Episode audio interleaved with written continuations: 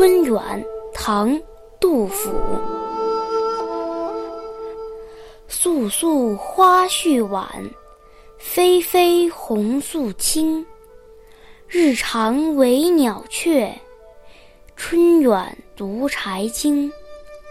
树有关中乱，何曾见外清？故乡归不得，地入亚夫营。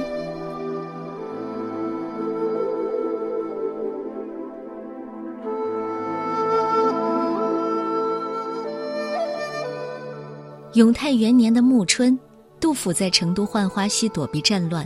虽然生活相对安定，但现实主义诗人仍然心系苍生，胸怀国事，写下不少忧国忧民的作品。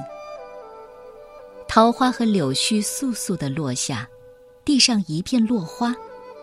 日色渐长，春色淡远，只有鸟雀来做客，却没有人往来。春天深了，只有孤独的柴门。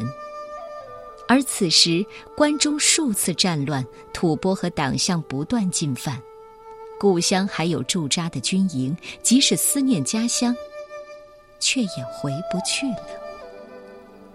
这首诗既表达了杜甫对春天的向往和喜爱，同时也抒发了自己隐居山中、无人往来的孤独和寂寞。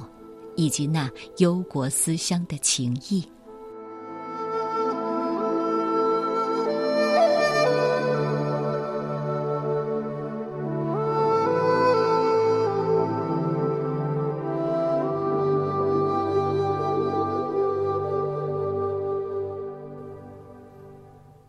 春远，唐代，杜甫。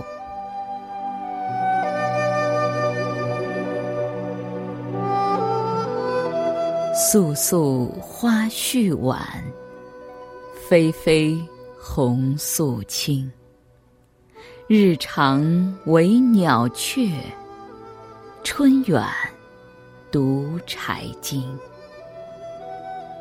树有关中乱，何曾见外清？故乡归不得，地入。